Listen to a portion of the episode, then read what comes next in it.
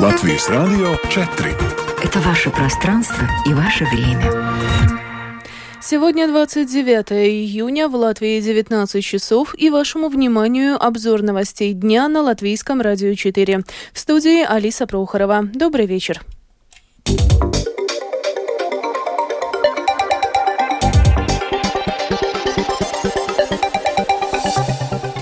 этом выпуске. После нескольких часов разногласий Рижская дума договорилась о создании комиссии по расследованию нарушений в Департаменте сообщения.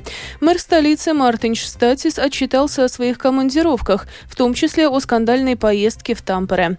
Нормы о минимальной ставке заработной платы воспитателей детских садов не соответствуют Сатворсме, постановил суд. Юрмальская дума, несмотря на протесты, решила закрыть хоккейную программу в городской спортшколе. В Брюсселе проходит заседание Евросовета. Об этом и не только, подробнее далее.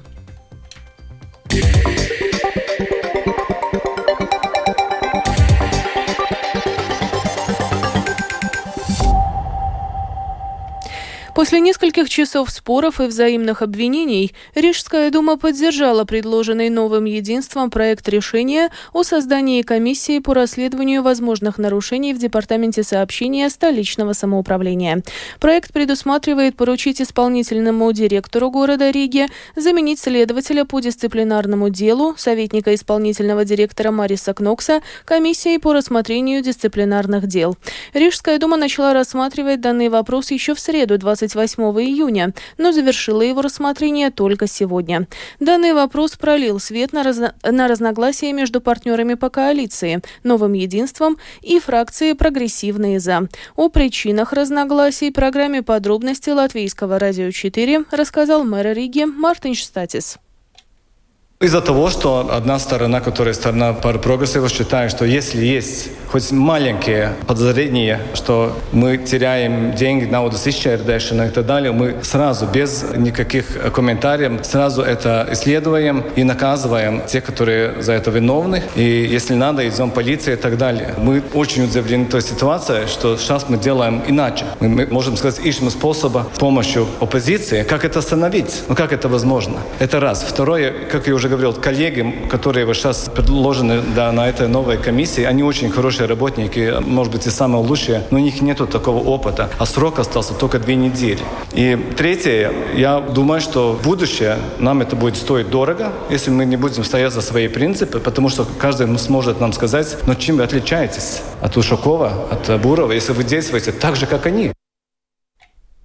Мэр Риги Мартин Штатис сегодня отчитался о своих командировках за все то время, что он занимает пост председателя столичной думы. Речь шла в том числе и о визите Стакиса в финский город Тампере, где проходили финальные матчи чемпионата мира по хоккею. Распоряжение о своей командировке мэр города подписал сам, что позже вызвало скандал. Подробнее в сюжете нашего корреспондента Михаила Никулкина.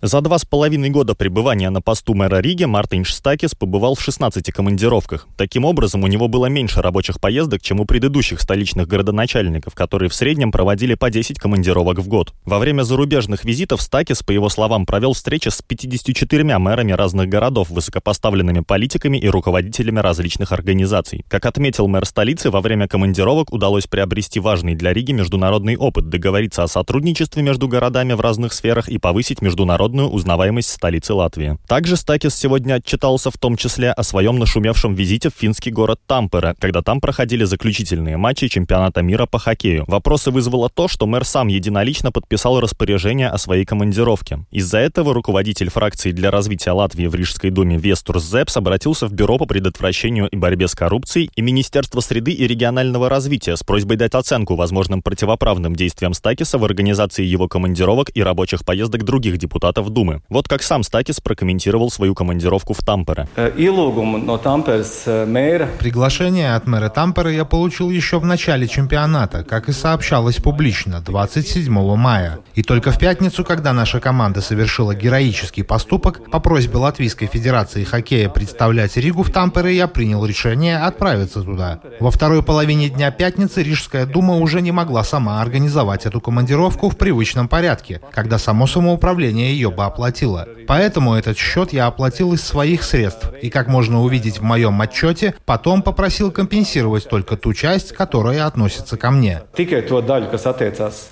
Также в отчете Мартин Шастакиса о командировке в Тампере с 27 по 29 мая сказано, что во время визита он встретился с мэром и исполнительным директором города, а просмотр игры проходил совместно с представителями финского правительства и парламента. Также присутствовали представители руководства различных университетов страны. По словам мэра Риги, это позволило установить новые контакты не только с городом Тампере, но и со всей Финляндии в целом. В контексте возникшего скандала из-за поездки Стакиса в Тампере во время сегодняшней пресс-конференции мэра Риги спросили, как он будет оформлять следующую командировку, если ему в ближайшее время поступит приглашение посетить с визитом какой-либо город. И вот что председатель столичной думы ответил.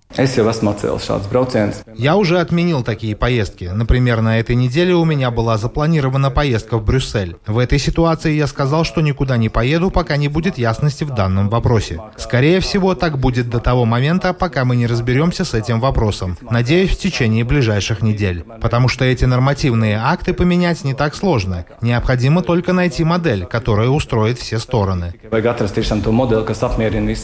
Ранее мэр столицы подписал распоряжение, которое обязывает ответственные подразделения Рижской думы в сотрудничестве с Министерством охраны окружающей среды и регионального развития найти наиболее подходящие для столицы решения по оформлению нормативных актов, связанных с командировками. Михаил Никулкин, служба новостей Латвийского радио. Бюро по предотвращению и борьбе с коррупцией рассмотрит заявление главы фракции Рижской думы «Прогрессивные за» Мартинша Кусовича об угрозах и давлении политиков нового единства на сотрудников столичной думы. Как ранее Кусович заявил латвийскому телевидению, после начала проверки о возможном бесхозяйственном использовании денег при проведении ремонтных работ на рижских улицах, вице-мэр столицы Вилнес Тирсис от нового единства и депутат от данной думской фракции Олаф Сполкс оказывают чрезвычайно сильное сильное давление на исполнительного директора города Яниса Ланге и даже высказывают ему косвенные угрозы. Конституционный суд признал нормы, которые определяют минимальную ставку заработной платы педагогов дошкольного образования, не соответствующими Сатверсме. В связи с этим упомянутые нормы закона потеряют силу с 1 января следующего года. С призывом оценить, соответствует ли базовому закону государства действующее положение об оплате труда педагогов детских садов, в Конституционный суд обратились 38 депутатов Сейма. С 1 ноября плата за въезд в Юрмалу составит 3 евро и будет взиматься круглый год. Такое решение приняли депутаты городской думы. Также были приняты обязательные правила по въезду транспортных средств в зону особого режима на административной территории Юрмалы. Они тоже вступят в силу 1 ноября, если их утвердит Министерство среды и регионального развития. Также Юрмальская дума сегодня, несмотря на возражения родителей юных хоккеистов и пикет под окнами самоуправления, приняла решение о закрытии хоккейной программы в Юрмальской спортшколе. Причины – Майерский спортзал за 15 лет пришел в негодность, а арендовать другие в Риге, Марупе, Пинки или Тукумсе слишком дорого для города. Один хоккеист, а всего детей 35, обходится самоуправлению в 210 евро в месяц. Дешевле готовить баскетболистов, говорят депутаты Юрмальской думы. Родители хоккеистов предлагали софинансировать обучение своих детей и платить по 100 евро в месяц за одного ребенка, но их предложение было проигнорировано.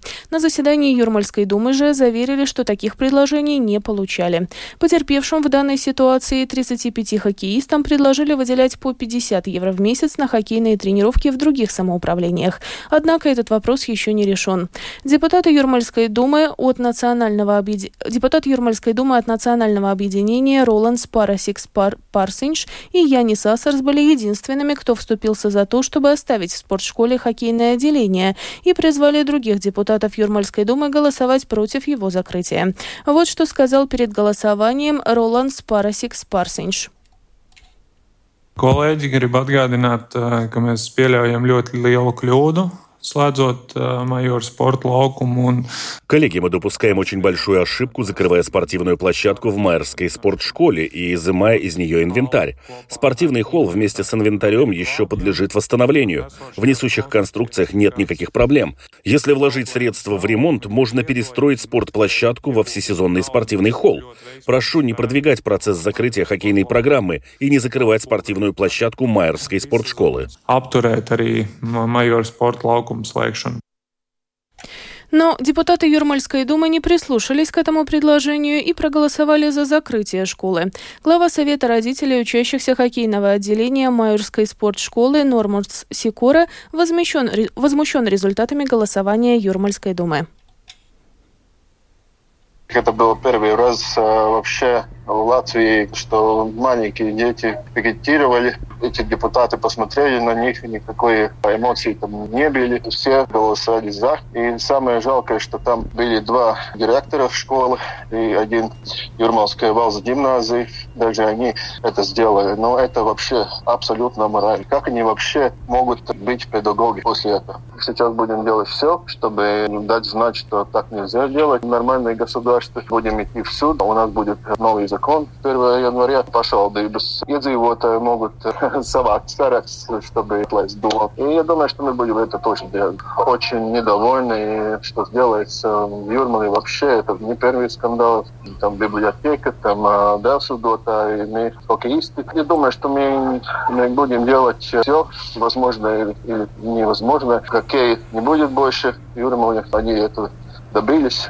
Что мы будем делать с нашим мелким, я даже не знаю.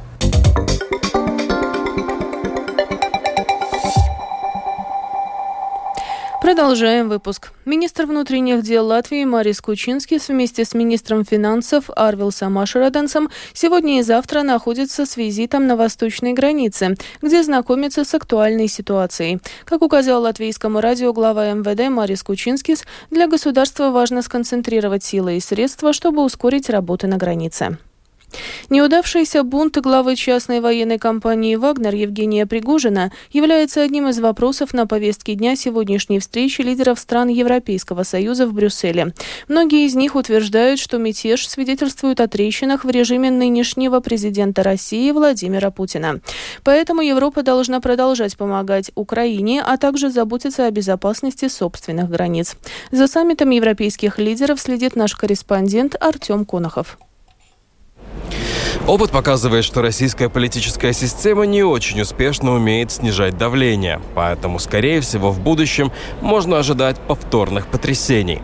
Так события минувших выходных в России образно описывают официальные лица в Брюсселе – в свою очередь, премьер-министр нашей страны Кришьян Искаринч говорит, что риск могут создать попытки членов группы «Вагнер» попасть в Европейский Союз.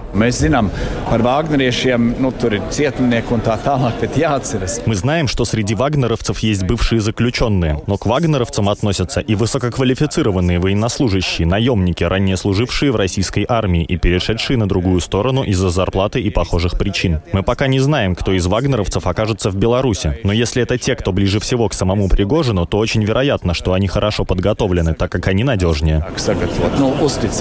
Глава правительства Эстонии Кая Каулас добавляет, что Европа также должна активнее работать над развитием производства боеприпасов и оружия на нашем континенте, потому что мы не можем рассчитывать только на поставки из других регионов мира. Uh, uh, Бюджет обороны Эстонии в 1933 году был крайне низким, потому что это было мирное время, и поэтому не было политической поддержки. А уже в 1939 году было ясно, что нужно вкладывать больше, но было уже поздно. Я бы не хотела, чтобы вся Европа также опоздала. Также лидеры 27 стран Европы обсуждают в Брюсселе, что делать с замороженными средствами Центрального банка России. Они в основном находятся в Бельгии. Премьер-министр этой страны Александр Декро считает, что есть способ законно обложить эти средства налогом и направить доходы на восстановление Украины. Но мнения по этому вопросу расходятся из-за опасений по поводу создания прецедента и возможной негативной ответной реакции. Артем Конохов, Латвийское радио, Брюссель. Заместитель командующего объединенной группировкой российских войск в Украине Сергей Суровикин задержан. Об этом сообщает газета Financial Times со ссылкой на три источника, знакомых с этим вопросом. Продолжит Рустам Шукуров.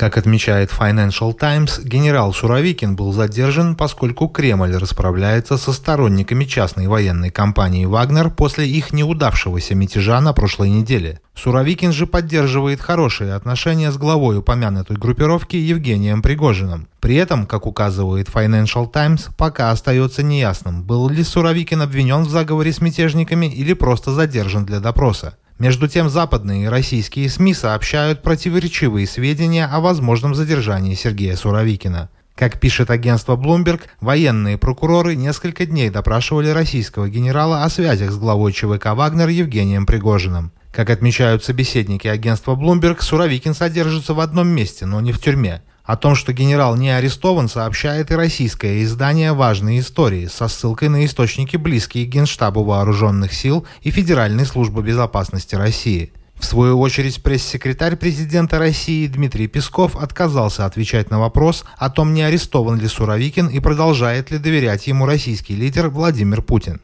Соответствующие вопросы журналистов Песков переадресовал в Российское Министерство обороны, передает Deutsche Welle. Рустам Шукуров, служба новостей Латвийского радио. И еще, в Рижском зоопарке теперь не один, а целых два жирафа. Планируется, что они станут парой, и со временем у них будет потомство.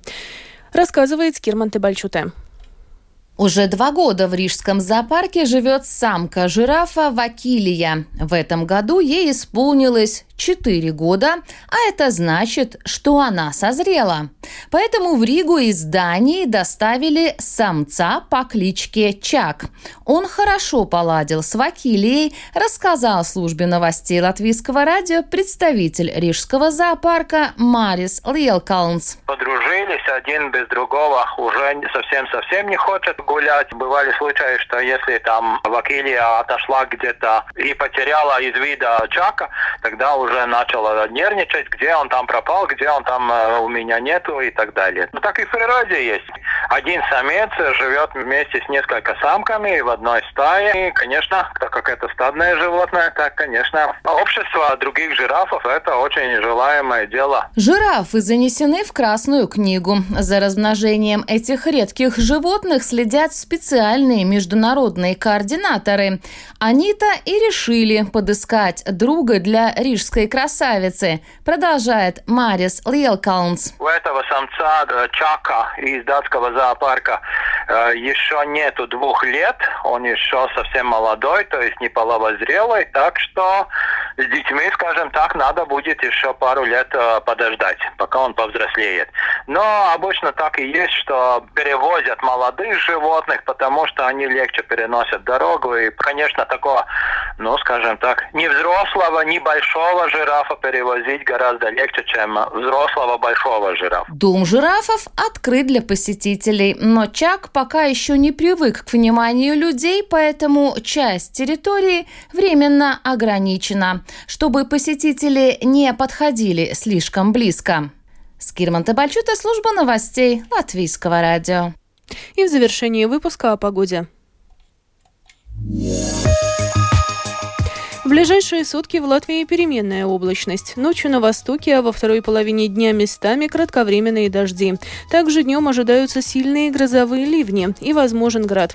Ночью слабый ветер, днем западный до 7 метров в секунду. Во время грозы порывистый. Температура воздуха. Ночью по стране от плюс 12 до 16. Днем от 24 до 28 градусов.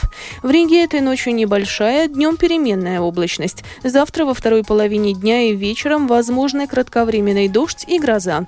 Ветер слабый, во время грозы порывистый. Температура воздуха. Ночью в столице от плюс 17 до 18. Днем от 25 до 27 градусов. Медицинский тип погоды второй, благоприятный. Это был обзор новостей дня 29 июня. Выпуск подготовила и провела Алиса Проухорова в Латвии 19 часов и 18 минут.